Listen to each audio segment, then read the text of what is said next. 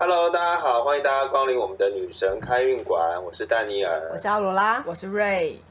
我们今天要来跟大家聊聊接下来的这个月份呢，有一个很重要的事件，叫做六星逆行。怎么觉得好像最近这几个月有一堆行星在逆行的感觉？对啊，是哪六星啊？猜猜看，哪六星？看平常你们在听。我率先猜水星。对，最常逆行的家伙。水星就是最最常逆行的那一个。对，没错没错。还有呢？木星，木星逆行的话，应该也会影响蛮大的。然后木星好像是一个吉星吧？对，是幸运之星吧？就如果它逆行的话，应该这个幸运这件事情也会受到考验。听起来有点恐怖，也不能讲说受到，就有点心凉凉。对，不能说受到考验吧，是说就是让你有个机会缓慢下来，重新思考一下事情。OK，所以那个如果这一段期间，就是接下来的我们这个九月时间呢的这个行星逆行的这个期间，好像准备就要开始了，对吧？嗯。预计在几号会开始陆续发生这一连串的事件？其实很多行星已经在逆行了。我相信，就是大家如果在听一些星座运势的话，应该都会有听到。第一个就是土星逆行嘛，土星逆行从六月四号到十月二十二号这段时间，已经就是在影响我们的生活了。哦，人家已经开始先跑了，就对了。其实很多行星逆行都已经在跑，因为有些行星上本来就是会走比较比较长的一个时间嘛。那土星代表什么呢？丹尼尔老师，土星我真的没印象，跟他不熟。举手。好，来，请说。是苦难、磨困难、什么挑战那一类，懂吗？对了，算也对，可以可以这么说，他就是算是一个比较有压力的一个星嘛。哦，对啊，所以如果他他逆行，是不是就是没有压力呢？不是没有那没有压力，是 你想的太单纯了。对对，让原本已经就是呃不容易的困难呢雪上加霜。对啊，这些行星真的很不善良哎，真的耶，很不友善。因为土象就是一个比较踏实的一个星座嘛，所以也对就是这样嘛。对，但是它逆行都有代表它的意义，就会让你重新去思考、去检视，就是一些。事情的一些变化嘛，那就是好土星呢，再来就是刚刚讲的木星嘛，嗯，木星就是七月二十八号到十一月二十三号也会进入逆行的一个阶段，所以也在逆行中。OK，所以对，你们现在已经就在逆行中了，对，已经在逆行中。然后火星十月三十到明年的一月十二号，比较晚加入的，对，十月三十。那火星就代表很冲的一颗星嘛，那它逆行代表什么呢？就是很多事情就会开始减缓，你会开始去反思你过去很冲动的要做的一些决定啊，一些计划啊是不是有什么需要该检讨的地方，该反思的地方？对，大概是这样。冲动后的后悔，对。那由于这次的逆行，火星逆行就是在双子座，所以呃比较会用就是。关系到言语上面啊，沟通啊，就是比较可能会有，其实前面太苦了，然后做出了一些不不不当的决定，然后现在接下来要承受那个后果，怎么收尾？怎么收尾？然后再来就是还有海王星，海王星是十月二十八到十二月三号，那海王星就是比较对于就是世俗的大大环境的影响。哦，对，就是个人也是有啊，但是大环大环境的影响会更多。然后天王星就是八月二十四到明年的一月二十二号。天王天王星很远的感觉，很远，就是这个都是比较外围这个星座，比较跟我们的。生活还是有关系啦，因为毕竟行星星星是影响着我们的生活嘛，对，所以还是影响着大环境。就是简单说呢，现在的五星逆行或进入六星逆行的状况，就是一个我们社会在改变，当然也一直在改变，但一个在重整的一个阶段嘛。那我们就如何利用这段时间，把自己的脚步调整的更好，嗯大概就是这样子。那当然，如果就是在遇上。接下来中秋节满月，然后很多事情一直在变化，有很多不顺的话，可能情绪就会比较在扩大爆棚。对，就可能会比较会爆炸，应该不至于吧？在中秋节爆炸，满月的时候爆炸，啪，人家爆爆棚，爆棚。对。所以接下来的这段时间，就是在我们。即将来的九月的这个时间，满月、中秋节的这个重要的时间，也会刚好就是累积这六颗行星的这个逆行的能量，然后在这一天会有比较大的影响。对，所以呃，奥拉老师，您觉得会在哪方面会对我们产生一些呃影响？你说在哪方面会产生一些影响？各方面都会产生影响吗？就是最主要的就是呃，人可能大家都习惯是一个想要一个安逸、舒适、稳定的一个状态嘛。那当现在有很多事情一直不断的在变动，不管你个人的环境在变动，大环境的环境在变动。各方面在变动，你就会觉得会比较对未来比较感到不安。对对，然后加上我觉得现在还蛮多人都弥漫在这样的一个气氛。对啊，就迷惘，所以这样压力什么的情绪起伏应该都会比较大吧？嗯，因为一直积累在身体里面，有无处可宣泄。嗯嗯，而且各方面的媒体上面所呃透露出来的一些消息啊、讯息啊，包括你自己在朋友圈或者是。呃，F B、Instagram 上面所看到的消息，很多都是一些让你会感觉到比较焦虑的，嗯，或者是一些传递一些比较负面的一些讯息，比较恐慌。也就是说，现在大部分在这些呃公众媒体上面传递一些你知道与世无争啊、正能量的消息，反而是比较少的。我们要不要今天来聊一下，怎么样来处理我们的这个情绪的部分？因为我知道我们之前的满月有讲过，满月是一个很容易对于情绪有影响。对，甚至有些比较敏感的朋友们，他们在这一天都会觉得自己好像，哎，情绪有一个好像波幅比较大，起伏比较明显的感觉。嗯嗯。那关于情绪的这件事情呢，大家的这个经验是怎么样？一起来聊。那我先从我自己开始好，我是那种属于那种大部分时间情绪是比较平的那种，但是我还是会有情绪。啊，被激发起来，然后开始觉得我要爆发的时候，愤怒的时候，就是这个情况多吗？比如说，我家最近狗狗就是他们在非常小的阶段，他们现在才两个月嘛，那就是他们就会一早就会开始叫你起床，就会开始在他的房间里面一直呱呱呱呱一直叫这样，然后另外呢，它还会就是在放出来之后会开始。捣乱，然后制造很多的问题。然后，如果那个时候我还有其他事情在家里，我就会觉得我的理智线快要爆炸掉。哎，我这个时候就觉得哇，原来你知道吗？当那个当妈妈，或者是你要顾顾小孩的这个角色，哇，很不容易哦。就是你的那个理智线随时在那个崩崩坏的边缘，断掉的边缘，快断了，快断了，骗！对，就是五只小狗同时在各个地方拉屎已经不算什么，就是有如果就也有人在那边搞破坏，又有人拉屎，然后又有人在那边鬼吼鬼叫，你就会整个觉得挺好的。对，那我觉得这个时候其实就会，我就会开始反思到。呃，其实我们自己平常对自己的情绪的观察很重要。嗯，就是说我自己要知道我自己的情绪是否已经要到要要上来了，因为很有可能我在情绪上来的时候，我可能对小狗就会比较凶，嗯，甚至呢，我可能就会想要去揍他一顿，对不对？就你看到小孩会捣乱，你就会很生气。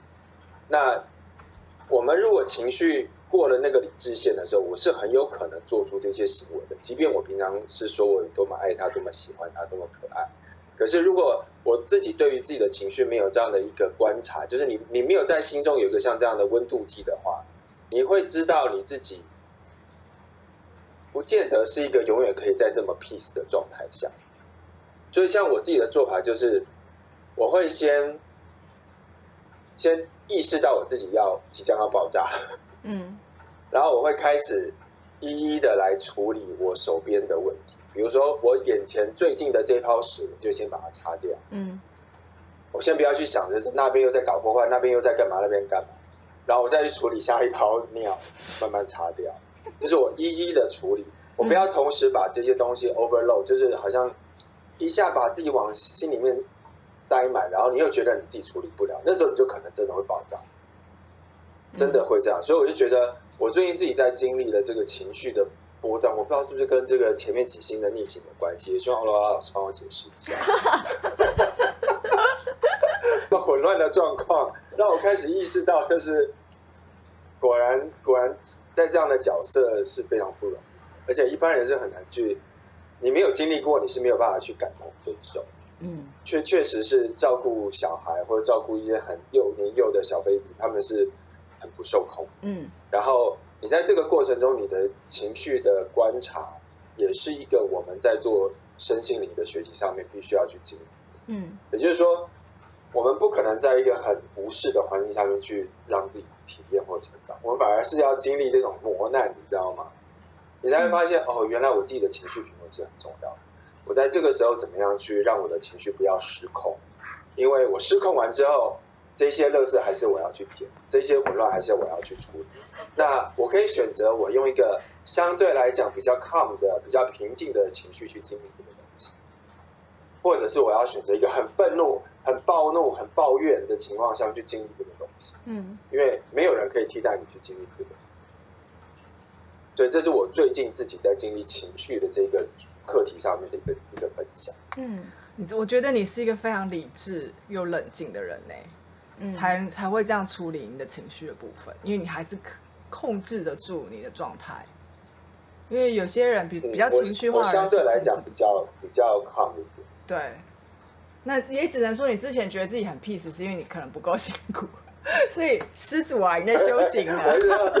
这些躺在就是躺平的人，可是人，然后现在六星六星开始要逆行，我已经开始就被搅起来，知道吗？就不允许我再躺。对，连你这种躺平的人都把你搅起来了，那我相信应该大部分人就是应该更水深火热嘛。可是身为人本来就会有情绪啊，对，但是每个人状况不一样，像他的就他可以 hold 住嘛，他可以有意识到说他情绪要起来了。他要怎么样控制住这个情绪？对，有没有意识到？有没有意识到这件事情很关键？然后我要怎么处理才能让我 hold 住这个情绪？这完全就是一个很冷静人才能做到。我可以分享我个人，因为我就是属于一个情绪情绪化的人，对，从小就被冠上情绪化这个标签。那我被被贴贴满了情绪化的标签。瑞老师看不出来是个情绪化的人，真的看不出来，我看起来这么的 peace，真的看不出来耶，peace。感觉他就是仙飘飘的，然后就呃情绪化。我的状况是，比如说我可能在跟你讲一件事情，那那那个场景可能大家都很激动，对。但是问题是，我会就是跟你本来前一句话跟你说，我跟你说这件事情不能这样处理，然后下去啊我就开始要哭了，然后又要哽咽，然后我自己内心也很惶恐，就是那个这个场景就像是我我抽离在我的这个人体之外，我这个人体就已经要哭了，讲话很哽咽，然后很激动，然后我就这样。哇！我在我在干嘛？为什么我会这样这样子？然后你就听到旁边的同学，国中而已哦，旁边同学说：“哇，你可以不要那么情绪化吗？”然后我心想说：“什么情绪化是什么东西？” 就是那时候是我第一次意识到哦，有情绪化这个词。那因为情绪化这个词是比较负面的嘛，嗯，所以我就觉得我有情绪化这个问题。所以我曾经有很长一段时间是觉得说我有问题。就是我不应该让我的情绪展露出来，或是爆发出来。所以那个阶段会很压抑吗？很压抑，觉得我要正向，我要 peace，我要平和。国中吗？国中就是不是不是，我是说，就是很长一段人生，很长一段时间，可能到我三十岁这这么长一段时间，我处理的方式就是都是。这这样的方式，或者甚至说，我一开始初期接受身心灵的时候，我就会觉得说，一定是因为我静坐冥想不够，然后屁死，然后别人就 情绪很饱满，然后还要我要冥想呀？你觉得你觉得这样有可能冥想吗？你根本就进进不进不去啊！因为冥想那是另外一种层次的状态，对，所以我必须要先处理自己这个外围的这个能量。我后来意识到，这其实是一个能量的状态，就是能量在运转的时候，它可能过于饱满或过于。丰沛，所以我的那个炸开的几率很高，所以呢，我必须要适时的宣泄我这个炸开的能量。我其实是每天要放电的，不然我那个能量很容易就失控，就失控，是我控制不住的。就在就像我刚刚说，我讲一句话，我就我可以跟我讲一讲，然后开始哭了吗？哭，瑞老师，你不要不要这么情绪化。回头自己想想，情绪很丰沛。对，然后刚刚有发生什么很严重的事情吗？好像也没有，觉得自己跟神经病一样，就是一个疯子。没关系，那个你知道，艺术家那个情绪都是很丰沛的。艺术跟疯子就是一线对一一线之隔，对，所以你要好好就是激发一下你的艺术潜能。哦，说不定哦，把这能量宣泄在艺术上。那我很懒惰，我想我想跟丹尼尔老师一样躺着，我追求躺着 peace 的人生。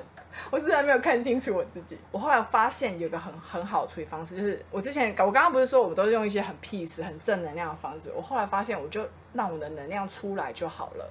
但我在一个合理的地方让它出来，就不会破殃及到身边的人，也不会殃及到自己。因为毕竟你跟身边人发脾气，或是你揍你家的动物，你回来之后你想说，我干嘛揍他？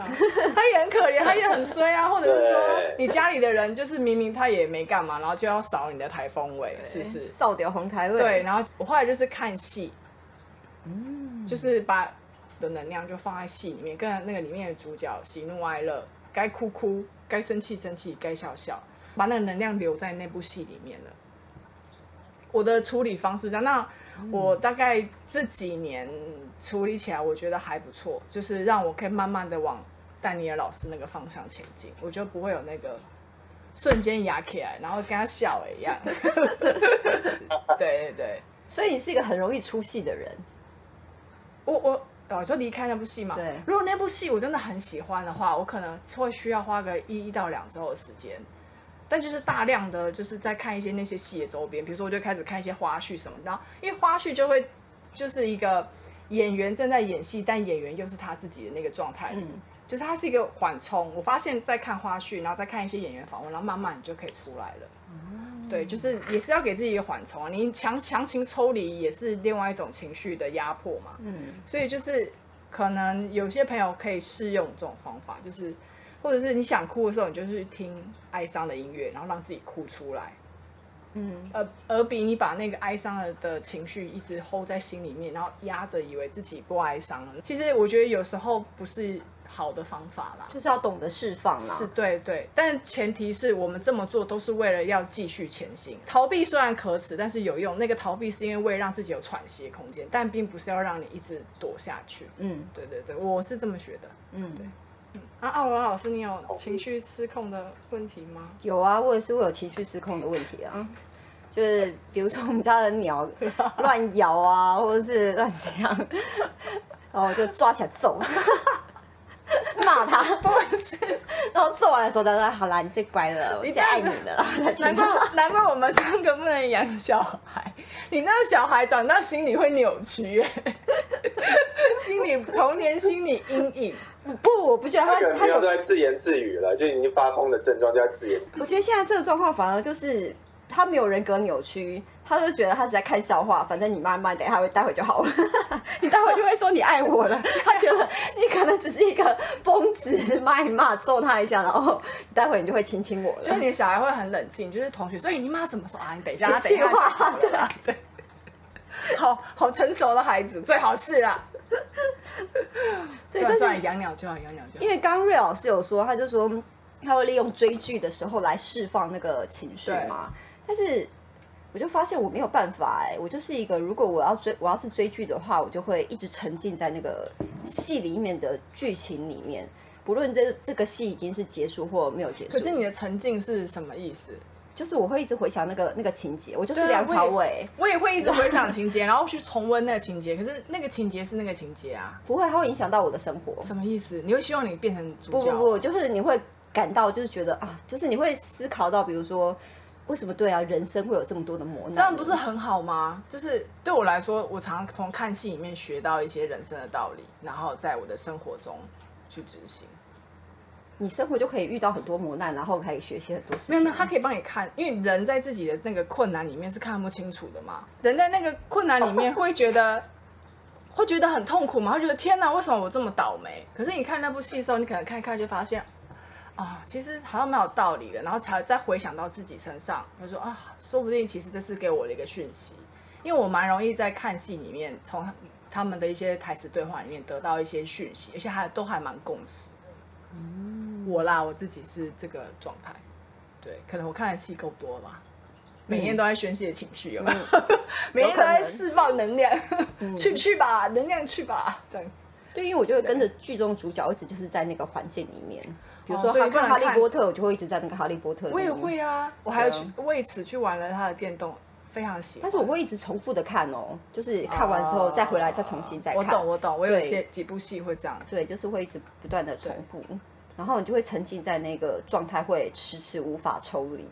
那会是不舒服的吗？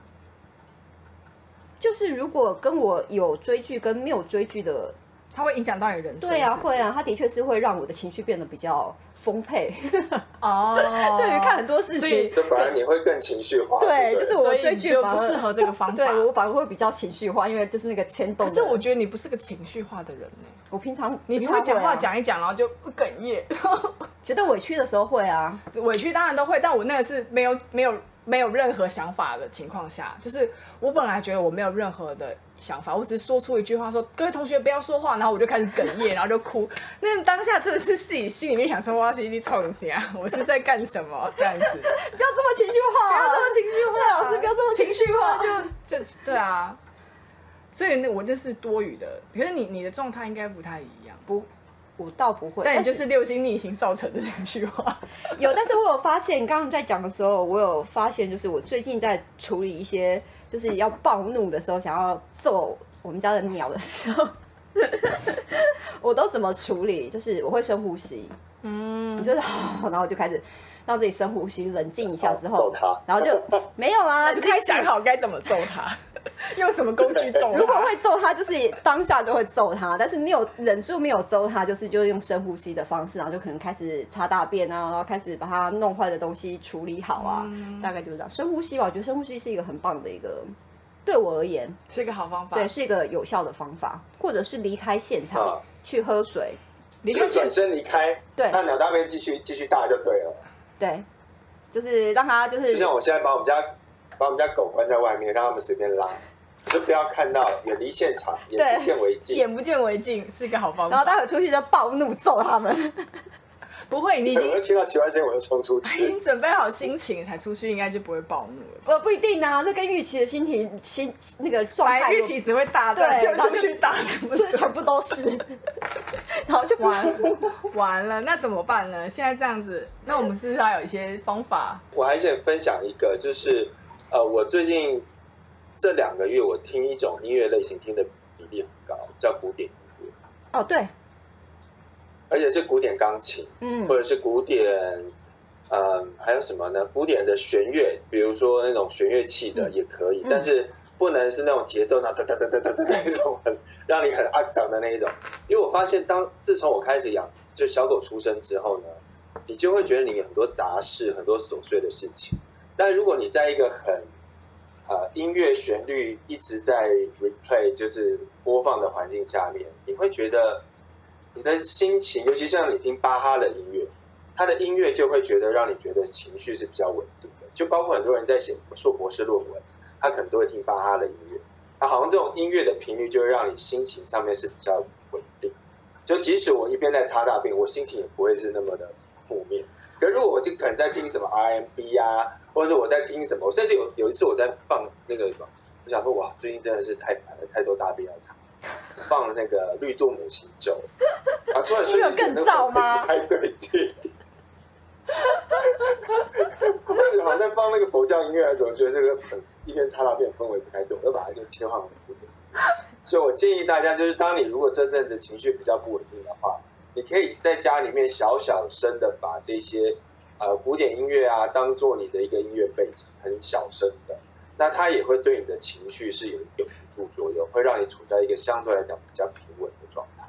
我我是一个很喜欢听古典乐的人，我也是啊，对，就我每天都是在放古典乐啊，你会觉得自己沉浸在那个氛氛围中，很舒服。对，嗯。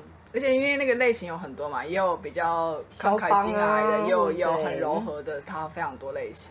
而且其实音乐的和弦跟跟数字都是有关系的，所以其实有些人在用比较科学的方法去研究，就是说不同的音乐和弦，它其实对我们脉轮的震动是有影响。对对，没错。所以有些音乐你听完，就像人家讲，会增加你的什么阿法波、贝塔波什么之类的，就是。会影响你的脑波的原因是在于，因为它其实跟我们身体的能量还是会有共振。所以，如果你选到一个好的音乐，让你一听就觉得很舒服，那我觉得你可以时常是，当你情绪比较需要 calm down、比较需要平稳的时候，你就可以去使用。那我觉得这个是会是一个不错的方法。我我也听古典，我平常也是都听交响乐那些的啊。天哪，到底有多少情绪要宣泄啊？又要听古典音乐，又要看戏。天哪，我我的能量好丰沛哦！我发现这一集好适合你哦，逆行急情绪急救包。对，救救我！那我们就请那个瑞老师来介绍一下，就是这个满月呢，我们要介绍各位一个女神哦，月月亮的所谓的满月女神，她是谁呢？那我来跟大家介绍一下，就是。满月的女神，女神真的很多哈，跟月亮有关的女神。我们之前介绍过阿特密斯嘛，那她是比较，她的代表比较新月。那有一个满月女神，她是罗马的女神，叫做努尔，努尔女神，吸收了戴安娜、阿特密斯之外，她还有满月的那个形象。对，所以努尔那个 lunar 就是也是月亮的那个字，英文字根的由来。对，那 这个满月女神呢？既然她是罗马的女神的话，那我们就会会去回溯她在她有没有希腊的前身，因为他们通常都会承接希腊。那她主要是承接希腊的古月神，就是在阿特密斯更之前的月神，她叫做呃塞勒涅。嗯嗯。那她她这个古月神，她就真的是很完全月亮的形形象，因为在形容这个女神的时候，就像月亮一样，新月，然后慢她很害羞，然后先露出一点点的脸，然后慢慢的她会露出全部的光芒来照亮大地，然后再慢慢她又很羞涩躲回去，所以这就是一个月亮的那个阴晴圆缺的一个描述嘛。那塞勒涅她有一个很特别的神话故事，很有名的神话故事，就是我们常常听希腊神话会。觉得哎，希腊神话的神很常爱上凡人啊，或是凡人爱上神，都觉得哎，这是不是很稀松平常？嗯，但其实，在那么古早的时候，这这是一点都不不正常的事情，因为塞勒涅是第一个爱上人类的神。哦，对，所以情绪化从他开始。对，因为就是情绪很饱满，情绪配，有没有？对，就爱上了那个每天这样在天上看到一个很漂亮的少男，就爱上了他。那关于这个少男身份，当然有很多重。有人说是牧羊人，有人说是猎人，有人说是国王。总而言之，就是一个长得很好看的人。那塞勒涅每天看着他，看着他，就爱深深的爱上了这个人，这样子。那他们也就是真的有谈恋爱这样子。但是那个人终究就是个凡人啊，所以塞勒涅就很想要让他这个心爱的少年能够永远陪着他。他就有一方说法，就是他去跟宙斯说：“你能不能？”帮我让这个少年永远青春美丽，就是跟就是跟我一样，因为神也不会老嘛，然后也不会死。嗯，然后他就向宙斯许了这个愿，但后来他才知道，从他姐姐就是黎明女神那里才知道，说是不可能让凡人永生不死，保持美貌的，这是不可能的。宙斯的做法就是让那个少年就是永远沉睡，他就会不死，然后也不老，但他就是永远沉睡。所以它是一个很悲伤的故事。他的确留住了这个少年，但这少年就再也没有醒过来了。那就是那个奥罗拉的男版，就是睡美人啊。哦睡美人是奥罗拉的男版，永远 沉睡，保持在那个十八岁，保持在那个状态里面。他还为了他生了五十个女儿呢，就变五十五十个女儿。对，然后变五十个星星守护在塞纳涅的身边，这样子。它其实是一种象征啊，因为以前的古希腊的一一年有五十个星期，嗯，毕竟她是女神嘛，你要生个五十个也是很容易的。毕竟她很长寿，对啊，她是永生的啊，她想生几个就生几，生五百个，她也要少年够长寿啊，少年现在沉睡不起呀，是不是还是可以生孩子？对对对，这是怎样？嗯，我们的走偏了。对，那主要是在。古希腊的时候，古希腊的巫术这么崇拜塞勒涅，是因为他们相信月亮的能量，然后相信月亮的圆缺对人类生活是会有影响的。就是他们没有潮汐的概念，但他们也观察到了。对，所以其实古代人就已经很有智慧了，很有智慧。我发现满月的时候是真的就是会影响人类一样。对对对，所以。就是还有呢，我知道就是说月亮跟很多的这个女巫药草有关系，那会选择在不同的时间、不同的月相啊，甚至不同的嗯天气吧，这个都会跟药草的能量好像有关系的。对，那能不能跟请奥拉老师来跟我们聊聊这个部分的传统？好啊，今天就来跟大家聊一下，就是有关于月亮代表的药草。是什么？是什么？大家可以想到，就是月亮有哪些？月桃，月月桂叶，定要只讲这上面有月字，全部都要月字，有要月字吗？像代表月亮的能量的话，这类的配方可能会比较用于有关于睡眠啊、预言、通灵之类的、梦境之类的疗愈啊、平衡情绪这类有关的药草。那像就是会有像芦荟，然后柠檬香蜂草，对，然后或者是菖蒲啊、栀子花、茉莉、柠檬，或者是百合，然后应该还有大家一个很常知道的莴苣。大家有听过那个莴苣少女的故事吗？有一对夫妻，他们很想吃莴苣，怀孕的太太很想吃莴苣嘛，然后所以他们就跑去那个女巫的，就是菜园里面去偷采了莴苣，对，然后所以就给太太吃，然后女巫发现之后，她就说要。回就是要必须要有回报，不然他们会得到惩罚。就是说生下来第一个孩子要要带走女巫，对，这就是长发长发公主的由来，这是莴苣啊。哦，就是莴苣少女，对，莴苣少女，对。然后像墨药啊，或者是罂粟，这其实都是代表月亮的能量。那在早期，其实女巫是非常非常讲究的，在做仪式，在做就是采集药草的时候，不同的阶段会使用不同的。你说镰刀也好，或者是药草刀也好，那像跟药草有关系的部分的话，会使用那个白柄、白色柄的刀子来采收哦，采收药草。那今天要跟大家分享一个，就是胡济生很特别的一个采摘方式。胡寄生，胡寄生，大名鼎鼎的胡寄生，对，大家应该都知道。胡寄生不是谢寄生吗？那个字念胡。大家应该都跟我一一直以为那个字念谢，那个 就是要标注胡寄生。对，那胡寄生他对于德鲁伊人来说，他是一个非常神圣、非常重要的一个神圣药草。那我们就要从它的前身说说起了。那为什么大家会就是德鲁伊人会认为说胡寄生是一个这么重要的一个植物呢？因为胡寄生它是寄生半寄生在。树木上或者是灌木上才得以生长的，嗯，橡树那一类的，对，就是它，它是要依附在树那个树组上面吸收它们的能量、它们的水分才可以生长的。所以，对于古凯尔特的德德鲁伊人来说呢，他们认为有胡寄生的地方就有神。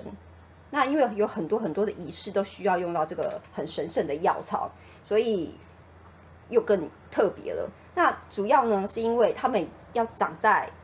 那个寄生在那个树上面才得以生长，已经很少见了。可是如果在高炉那边长在橡树上的胡寄生又更少见，所以他们通常只要发现橡树上面有胡寄生的时候，他们就会举行一个很盛大的一个仪式——采摘仪式，来摘取这个胡寄生。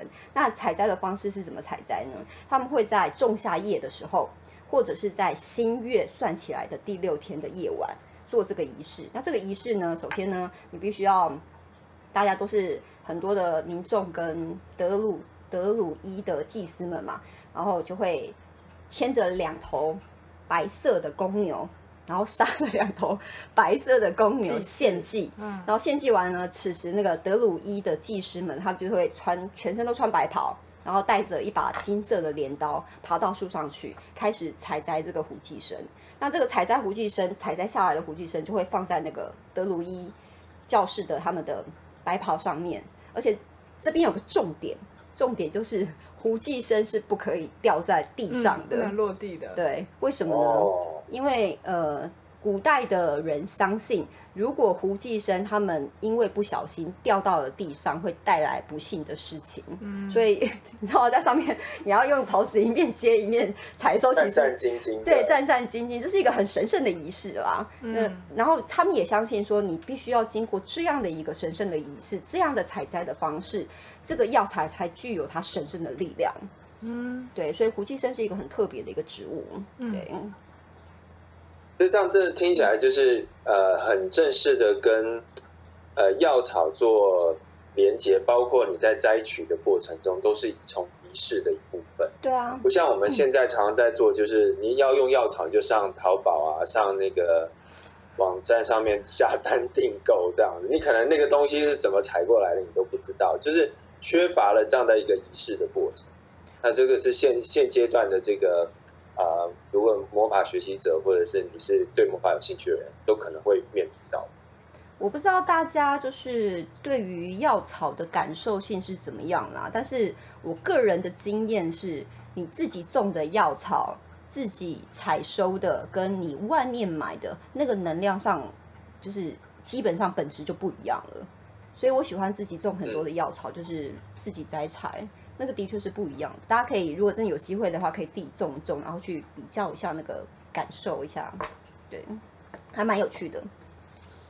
而且我知道有些人其实是蛮喜欢，比如说平常就买一些药草啊什么之类。可是你知道有些药草其实存放太久，跟呃新买的，它在能量上面还是会有变化。所以大家就是说，像奥罗拉老师讲的，就是说，如果你可以的话，你可以在自己家里面，比如说有个院子，有个盆子啊，你自己种点药草，然后当你要用的时候拿来用啊，用新鲜的，用嗯。那个你比较有感觉的，至少是你自己每天辛苦灌溉出来的，那那个对你来讲，在仪式的意义上面也会更不错。嗯嗯嗯。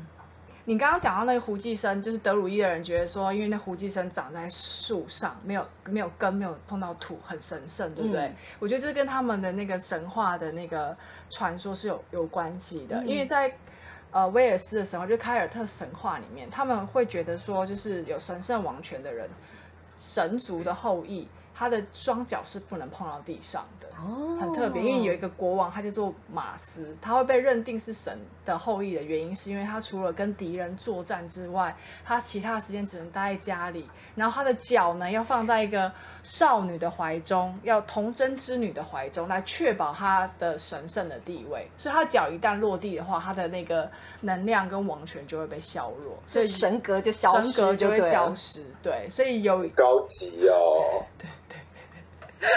所以有有威尔斯有一个神话的某，他的四大神话有一个神话就专门在讲这个马斯的故事，关于他的那个神圣的王权怎么从。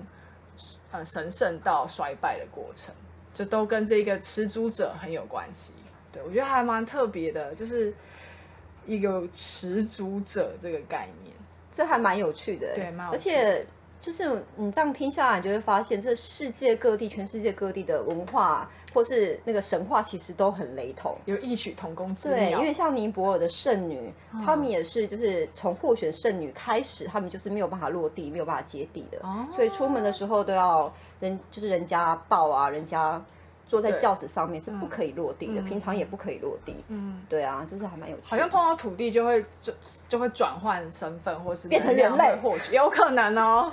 人类他会双脚走在地上那种感觉，接地气。嗯，有可能就不神了，不仙了。对，这还蛮有趣，蛮有趣的。所以他们难怪会觉得，哇，这个树就没有脚，没有碰到地上，一定很神圣。说不定是同样一个脉络下来的产物，有可能很有趣。嗯嗯。然后接下来我知道马上就要中秋节了，那我知道大家在中秋节都有很多的活动要做，比如说有人要吃月饼啦、赏月啦，或者是烤肉啦，这个我知道就是很多人都会在中秋节必做的事情。嗯，但是今年中秋节有没有什么必做、非做不可的事情呢？我们请奥拉老师来跟我们推荐一下。大家知道为什么中秋节对于中国人会这么样的重要吗？就是。大家对于 小时候对于中秋节的概念是什么？合家团圆。对，团圆。这嫦娥吧，这嫦娥在月亮上面，然后在笑我们地球很脏 的。我只记得这件事。你小时候好早熟。嫦娥笑我们脏，所以我就是从小就是个环保卫士，真的。你就不要让嫦娥看不起我们地球人这样子。但是大家有没有发现，就是是自从就是长大之后，有开始接触到身心灵，你才会开始关注到满月跟新月这件事情。对，要不然在我们小时候的时候，其实我们每年就是八月十五号中秋节，只有关注。这一天满月，其他的满月好像跟你没有关系。对，好像你就不需要赏月。对，这时候中秋节的时候才需要赏月，这是一个对于中国人是一个很特别的一件事情。那我们先来聊聊，就是我们九月是什么样的一个满月好了。九月呢，就是我们讲的盛月，很就是盛月。对，那当然其他的说法也有说它是个收获月亮嘛，主要就是。进入了，准备进入了秋分的阶段，要进入了第二次的对采收嘛？对，那像许多原住民，他们的玉米啊、南瓜啊这些苹果这些开始都开始收成了，就是刚好这时候的月亮能量在晚上的时候也特别亮，可以让他们在夜晚的时候还可以工作啊。对，所以他们才会把这个月相会命名成收获月亮这件事情。那中秋节呢，我们来聊聊中秋节，要从它另外一个名字来说起。它的另外一个名字，我不知道大家有没有听过，叫做月夕，夕阳的夕。月系，月亮的夕阳，月系。对，在战国时代那时候的《礼记》就有说到：“天子春分朝日，然后秋分夕月。”意思就是说呢，周天子在春分的时期呢，他们是要这一天要祭天，就祭日啊。对，然后在秋分这一天呢，要祭月，因为在早期看天吃饭嘛，所以日月。对他们来讲都非常重要，各大一个庆年都是必须要祭天的，所以在春分的时候祭日，在秋秋分的时候这天祭月。但是因为秋天这个时期，它是等于日夜平分的一天嘛，它并不会每一年都是落在一个满月的阶段，所以随着时间演变之后，就变成把这个这个月份的时间，八月十五号这一天就定为中秋节，就会在这一天的时候祭月。所以这一天的话，对于中国人，对于古代的我们祖先来讲，是一个非常非常重要的时节。就是以前的皇帝是要在这一天祭月的，那也就延伸下来，就大家为什么中国人会对中秋节这一天是这么样的影响甚甚远？因为皇上做事情，然后民间就会跟着一起。就是共襄盛举，就会变这是大日子，一年一度的大日子，就是非常非常重要的日子，也是一个代表合家团圆的日子了。所以，对大家为什么要吃月饼，就代表合家团圆嘛。嗯，对，大概是这个样子。哎，那奥拉老师，上个月你是不是提醒大家要先做准备好满月水，为了这个月的满月做一些仪式？既然这个月这么重要，是圣月，对我有乖乖的做好了一瓶满月水，好棒哦！透明的玻璃瓶，里面装了，哎，我是买纯水，但就接近蒸馏水的纯水做的晒的月亮。对，那刚刚有讲到嘛，就是。中秋节满月这一个日子对大家来讲是非常重要的。那除了我们上个月有教他教大家如何平衡情绪这件事情，那这天要做的，我们就是今天要来教大家上个月做的满月水还在吗？还在，还在，我有乖乖留留一个。好，就像瑞老师道非常非常的好。那今天就来教大家做一个奥罗拉的圣月疗愈之水。嗯，有没有觉得很厉害呢？对，但老师你有准备吗？有，在这里。哇，好棒哦！就大家都有乖乖的做，一定要做的啊。对，不然怎么能够 follow 到这个月要做的东西？对啊，就会错失了这个月。对，这就错失太可惜了。好，那今天现在来教大家奥罗拉的圣月疗愈之水需要准备些什么呢？它的配方有，你需要准备六十 ml 的伏特加，哦，三十 ml 的月之蒸馏水，请记得使用纯水或者是蒸馏水。如果你是用一般的雨水或是什么之类，也是可以啦，但就尽快把这个配方使用完，因为怕细菌，对，怕怕怕会比较容易有发霉或什么之类的。对，好，那就是。接下来呢，你要准备几种精油，会稍微有点多，但是请大家还是准备一下。第一个呢是佛手柑，然后再来就是柠檬，再来就是薰衣草、迷迭香，然后依兰依兰、肉桂跟丁香，大家有记起来了吗？这些是精油，对，就是大家上个那个，我会上一个配方表，呃，对，然后准备好这些精油之后，该怎么做？滴在里面，在在中秋满月洒在身上。中秋节满月这一天呢，大家不管你是要去吃烤肉，要跟合家团圆，团圆完记得留一点时间回来给自己做一点仪式，这个是相当相当重要的。当然，合家团聚也是很重要，但团聚完的时候，给自己一些独处的时间，在这个非常特别的一个满月的时间，给自己做一些特别的仪式。那这个仪式的话，它需要经历一些时间，一个周期的时间。好，那首先要做的就是，好把澡洗一洗，头洗一洗，烤肉味洗干净，对，然后找个嗯，就是你觉得可以让你觉得安心舒服的地方，一个空间，关起灯，点起蜡烛，点起线香，或者是你也可以点乳香或者是那个墨药，就是点熏香起来，然后让自己好好的静下心来。如果可以的话，你可以放一些冥想音乐之类的，先让自己把心沉静下来。沉静下来哦，在这之前的话，你们要先找一个，我们这次要做的是一百 ml 的配方嘛，所以你们要先找一个玻璃瓶或者是玻璃喷雾，就是喷雾瓶是一百 ml 的，先做好消毒，然后晾干之后开始点起蜡烛，点起熏香，然后。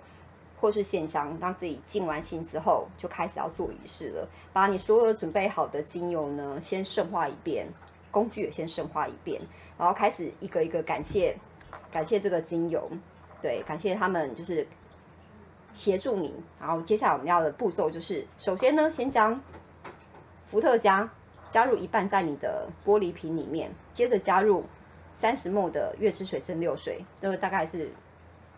大概八七八分满嘛，OK 好，然后再来就是开始滴入佛手柑精油七滴，然后开始想着佛手柑的能能量呢，它就是可以释放你的压力，让你的沮丧，所以焦虑焦虑的情绪都得以释放，带来平静的能量。然后开始滴完七七滴之后，转三十圈，顺时针转三十圈。知道吗？这样子，好，这样好大一瓶哦，转三十圈，对，这样转三十圈，这样 OK 吗？哈，好，滴完的时候，再来就是滴入柠檬精油七滴，一样。再转三十对，然后柠檬精油呢，你可以想象说，它会带来疗愈，然后带来一个身体的健康，能够消除那个停滞的那种能量，尤其是如果你身体有发炎的时候，这是一个很好恢复健康的一个精油，一样滴进去之后。然后转 三十圈，对，然后再来薰衣草精油五滴。那薰衣草呢，它就是可以驱散我们的忧郁的情绪，然后让我们的情绪可以恢复一个平静的一个状态。所以一样五滴之后三十圈，然后再来就是迷迭香五滴。那迷迭香应该知道吧？青春，大家应该很爱青春永驻吧？而且它可以。就是清理我们的就是意识啊，可以让我们更专注。它也代表爱跟记忆，所以它是一个很棒的一个一个一个精油。好，一样三十圈，然后再来就是依兰依兰三滴。那依兰依兰的功效呢？它能够转换我们所有的负面情绪，就是缓解我们的精神的一个焦虑啊紧绷，它是有助于释放的。但是因为依兰依兰的味道比较重，所以我们滴三滴就好了。好，然后三十圈之后再来就是肉桂两滴。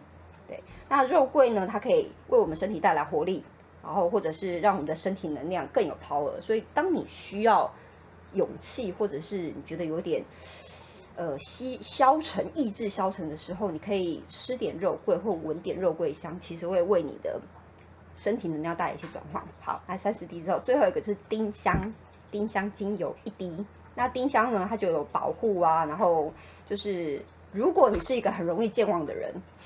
为什么要对着我说呢？记忆力不太好的人，很容易忘东忘西人。其实丁香它可以帮你忆起很多，就是一些你遗忘的事情，所以它会提升你的记忆力。好，那一滴之后就一样是三十圈。好，那完了之后，大家有没有觉得累了？累了，心心累，没有了，开玩笑。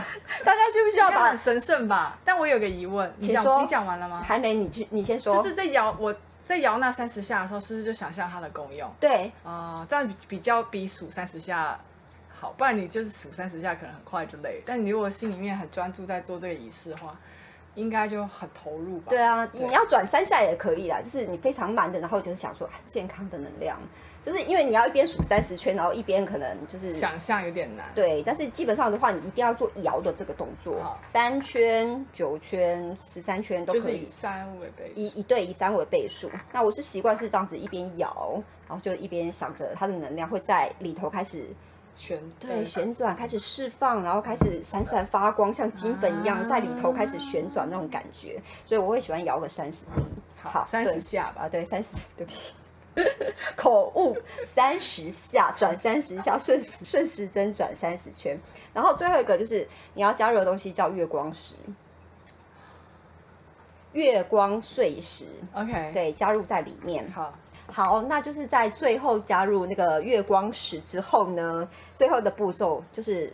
把你用伏特加把你的瓶子补满，然后填满，填满，对，这样就可以了。那填满之后要转吗？三十圈就可以，可以可以的话，当然是在转三十圈了。